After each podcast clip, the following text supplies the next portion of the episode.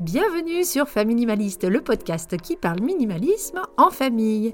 En solo et dès la semaine prochaine en duo, je partage avec vous méthodes, astuces et réflexions pour vivre une vie concentrée sur l'essentiel et débarrassée du superflu. Mon mari et moi sommes à la tête d'une tribu de trois petits minimalistes de 10, 12 et 14 ans et ce qui avait commencé par un grand désencombrement a fini par devenir une vraie philosophie de vie. Tant et si bien que je me suis intéressée au sujet, je me suis formée au désencombrement et je suis maintenant home organizer certifié J'accompagne les familles dans leur désencombrement pour se simplifier leur quotidien. Dans l'épisode d'aujourd'hui, je vais vous parler de ce que j'aime appeler le culte des trucs, le culte des objets. C'est quoi le culte des objets? Quelles en sont les causes et surtout quelles en sont les conséquences? Les conséquences sur notre intérieur, mais surtout sur notre bien-être. J'évoquerai également quelques pistes pour sortir de ce culte des objets. Vous pourrez retrouver la fiche méthode de l'épisode pour aller un petit peu plus loin dans votre réflexion dans la description. Allez, c'est parti pour l'épisode du jour.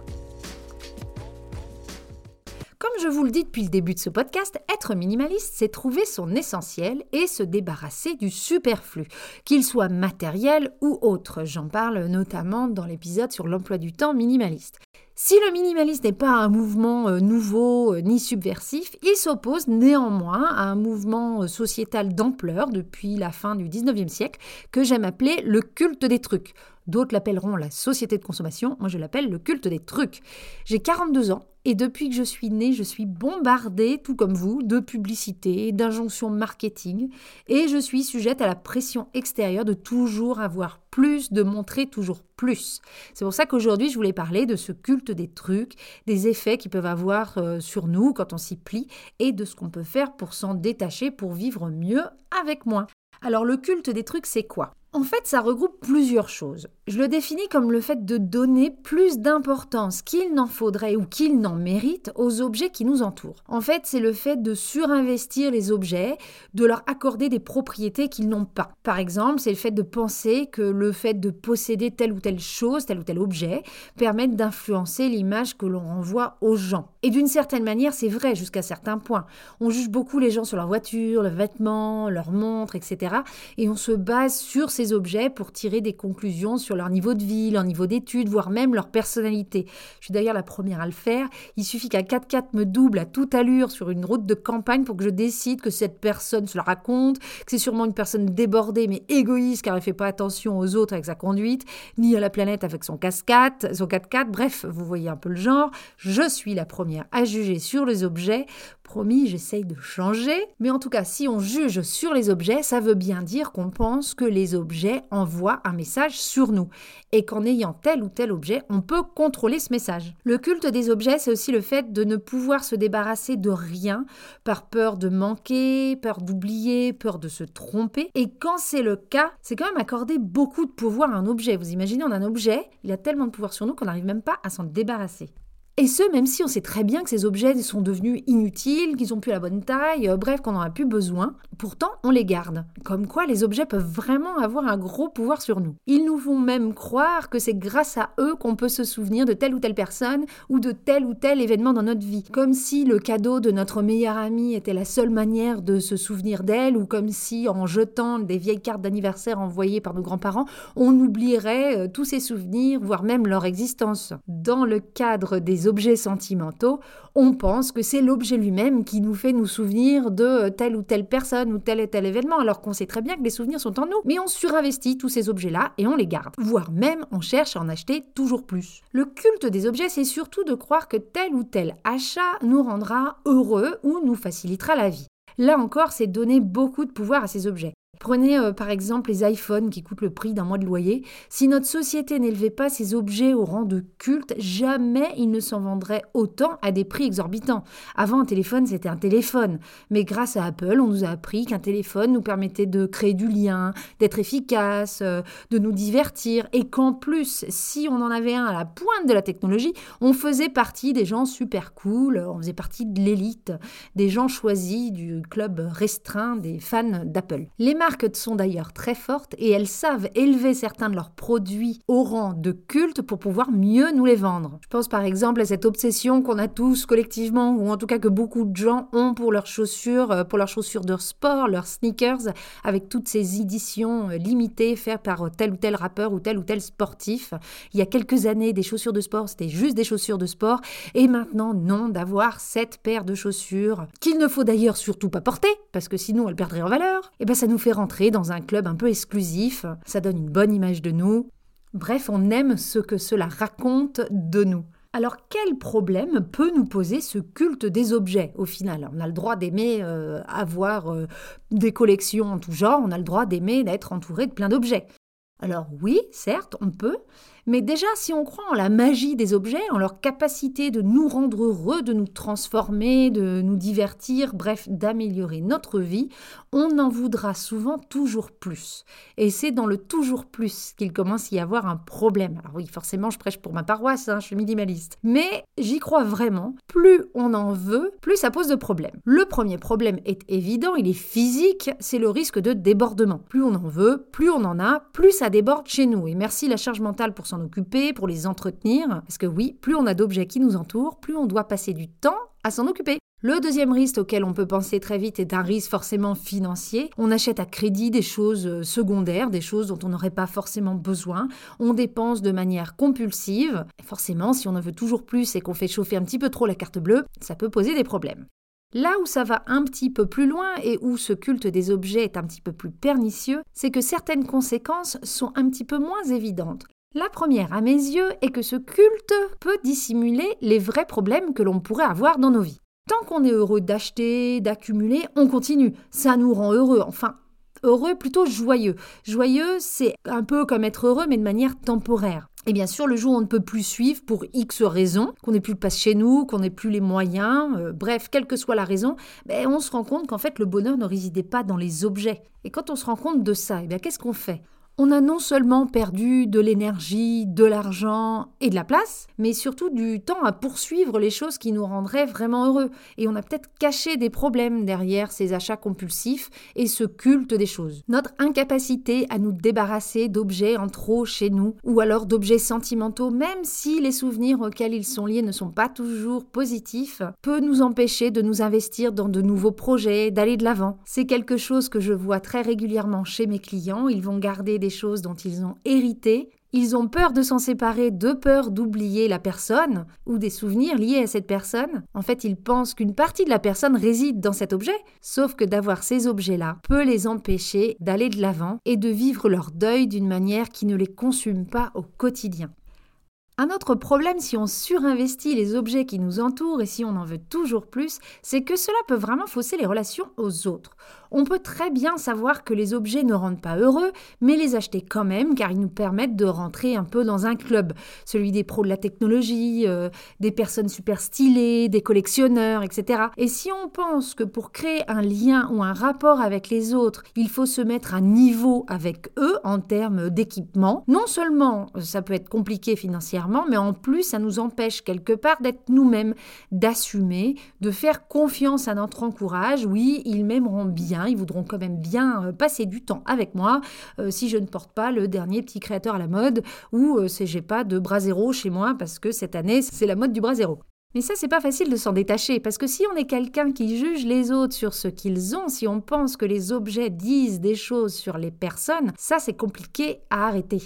Et enfin, une des dernières choses qui, à mes yeux, est un petit peu dangereuse, ou en tout cas euh, non souhaitable, si l'on pense que les objets euh, sont des choses beaucoup plus importantes qu'elles devraient l'être, c'est qu'en fait, on finit par plus se connaître et surtout pas connaître nos besoins. On achète par réflexe, on garde par peur, et en fait, on ne se pose même plus la question de pourquoi telle ou telle chose est dans notre vie et ce qu'elle nous apporte. Et c'est important de savoir ce que les objets nous apportent. Personnellement, je pars du principe qu'un objet doit nous servir et ce n'est pas à nous d'en devenir l'esclave. Et si je vous dis tout ça, c'est que j'en faisais partie moi aussi des gens qui donnent plus d'importance aux, objets qu'ils en ont. Je pensais qu'en m'achetant euh, des boucles d'oreilles ou alors euh, un nouveau haut tous les week-ends avant de sortir, ben, ça allait m'aider à passer une meilleure soirée. Ça montrait à mes copines que je prenais soin de moi, que je faisais attention à moi, que je savais euh, suivre des tendances, que d'acheter plein de livres, avoir une jolie bibliothèque bien fournie, ben, ça allait montrer que j'étais éduquée. Et ayant vécu loin de ma famille, en gros depuis mes 18 ans, j'ai souvent surinvesti les cadeaux qu'on pouvait me faire les lettres qu'on pouvait m'envoyer, et je me suis trimballé tous ces souvenirs de maison en maison, tout ça pour rien parce qu'au final ça restait dans des cartons, et je pensais vraiment que si je n'avais pas toutes ces choses-là avec moi, j'allais moins penser aux gens et j'allais peut-être voir même les oublier. Ce qui est totalement absurde, je le reconnais, mais c'était vraiment ma croyance. Alors, je l'analyse comme ça maintenant, bien sûr. À l'époque, je le verbalisais pas en disant, mais tiens, si je jette cette lettre de mes grands-parents, je vais les oublier. Mais je n'arrivais pas non plus à expliquer pourquoi je voulais les garder. Et c'est en réfléchissant vraiment pourquoi je voulais garder toutes ces choses-là que j'ai trouvé. Il y a eu mon moment Eureka. Ben oui, en fait, c'est, j'ai peur de me détacher des gens quand je me détache des objets. Alors le constat peut être facile à faire, mais qu'est-ce qu'on fait quand on se rend compte qu'on est trop attaché aux objets, qu'on en veut toujours plus, ou bien qu'on n'ose rien jeter, ou qu'on pense que d'avoir tel ou tel objet va nous rendre heureux? Alors la première chose à faire, c'est de consulter un professionnel si c'est pathologique, bien évidemment. Si vous ne pouvez pas du tout vous empêcher euh, de dépenser de l'argent dès que vous sortez, il y a peut-être un problème de shopping compulsif qui peut euh, cacher autre chose. Et sans aller jusqu'au syndrome de Diogène, si on voit qu'on est vraiment en incapacité de jeter quoi que ce soit chez nous, ça peut valoir le coup d'en parler à son médecin traitant et de voir s'il n'y a pas un travail psychologique avec un professionnel à faire. Donc moi je ne vous parle pas des cas pathologiques, je vous parle du culte des objets de tout à chacun, euh, de vous, de moi, qui sommes influencés par le marketing ambiant dans lequel on baigne depuis notre naissance. Alors que faire? En premier lieu, voir les objets pour ce qu'ils sont, c'est-à-dire un agglomérat de matériaux faits par des humains pour nous servir et non l'inverse. Mon téléphone est mon esclave et non l'inverse. Remettre vraiment euh, l'église au milieu du village, comme on dit. Un objet, ça reste que ça, un objet. Pas besoin de le surinvestir. La deuxième chose, c'est peut-être s'interroger sur les peurs liées au moins.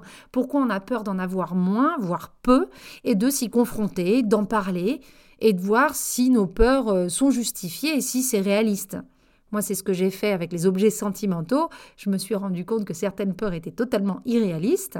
Comme d'oublier ma petite sœur si je jetais la jupe qu'elle m'avait donnée, même si celle-ci ne m'allait plus. Quand on se confronte à nos peurs, généralement, elles le font bah, un peu moins peur en fait. Une autre technique, et c'est quelque chose que j'ai fait assez tôt au final euh, dans ma démarche minimaliste, c'est faire, et on l'a fait avec mon mari, on l'a fait tous les deux, faire la liste des choses qui nous apportent bah, du bonheur dans la vie et voir que peu de ces choses-là nécessitent des objets. En tout cas, ne nécessitent pas que l'on possède des objets. Euh, si tu aimes lire, tu peux te faire prêter des livres ou tu vas à la bibliothèque. Si tu aimes passer du temps avec tes amis, bah, tu n'as besoin d'aucun objet en fait pour ça. Tu aimes jouer avec tes enfants, pas besoin d'habiter chez King Jouet, tu peux faire des cabales avec des coussins, jouer à cache-cache, bref, il y a plein de trucs qu'on peut faire sans objet. Donc pensez à ce qui nous apporte vraiment du bonheur et se concentrer là-dessus. Et enfin, une des choses qu'on peut faire, et ça je le fais plus avec mes clients, c'est pas quelque chose que j'ai fait personnellement, moi je me suis lancée tout de suite tête baissée euh, dans le désencombrement, c'est de se tester en fait, de se lancer des challenges pour voir si euh, on obéit à ce culte des objets ou non. Par exemple, des choses comme euh, est-ce que je suis capable de passer un mois sans rien acheter du tout? Alors, par l'alimentaire, hein, elle n'est pas crevée de faim. Mais un mois sans acheter de nouveaux vêtements, de nouveaux euh, trucs de bricolage, euh, de nouveaux... bref, vous voyez ce que je veux dire. Un autre challenge qu'on peut se donner, c'est de se séparer d'un objet par jour pendant un mois.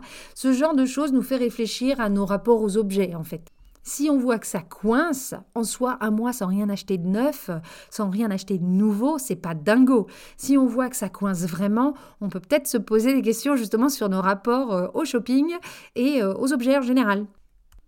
Donc voilà, je vous propose ces deux petits challenges, à vous de voir si vous avez envie de les relever ou d'en relever d'autres que vous seriez euh, fixés vous-même. On arrive doucement à la fin de cet épisode et j'aurais voulu vous laisser sur euh, cette réflexion qui est plutôt euh, destinée aux parents. C'est une réflexion que je me suis faite euh, moi-même à propos de mes propres enfants. On voudrait souvent, on veut que nos enfants aient la valeur des choses. Et souvent, quand on parle de valeur, on parle de valeur monétaire. On aimerait qu'ils sachent que telle ou telle chose est trop chère, pas assez chère, pas de bonne qualité, ce genre de choses. Mais est-ce que nos enfants n'auraient pas plus à y gagner que de savoir quelle valeur dans leur vie tel ou tel objet peut avoir? Qu'ils se rendent compte qu'un vieux doudou tout pourri aura toujours plus de valeur à leurs yeux que la dernière Nintendo, que les objets doivent nous servir, nous apporter de la valeur dans nos vies, mais en aucun cas on doit en devenir esclave, et ce, quelle que soit la valeur monétaire. C'est fini pour l'épisode d'aujourd'hui, j'espère qu'il vous aura plu. Si c'est le cas et que vous aimez le podcast, la meilleure manière de me soutenir dans sa création est de lui mettre des cœurs et des étoiles sur vos plateformes d'écoute. Ainsi, il est mieux référencé et donc plus facilement trouvable par d'autres auditeurs. Dans la description de l'épisode, vous retrouverez la fiche méthode avec des pistes de réflexion pour vous aider à appliquer les concepts que j'ai pu développer dans ce podcast. Vous trouverez aussi les adresses de mes réseaux sociaux, celui de Famille la page Instagram du podcast, celui de famille.o.suisse qui est ma page professionnelle, toujours sur Instagram, ainsi que ma page Facebook. Vous pouvez télécharger ma liste de tri qui vous guide pièce par pièce sur quel objet garder, jeter ou donner. Ça, c'est si vous voulez commencer vers le minimalisme par un grand désencombrement. Et je vous laisse également mon adresse email si vous avez envie de m'envoyer un message plus long. La semaine prochaine, j'aurai une invitée avec nous qui nous parlera garde-robe minimaliste. Donc restez à l'écoute. Je vous dis à très bientôt et en attendant, n'oubliez pas, vivre avec moi, c'est vivre avec mieux.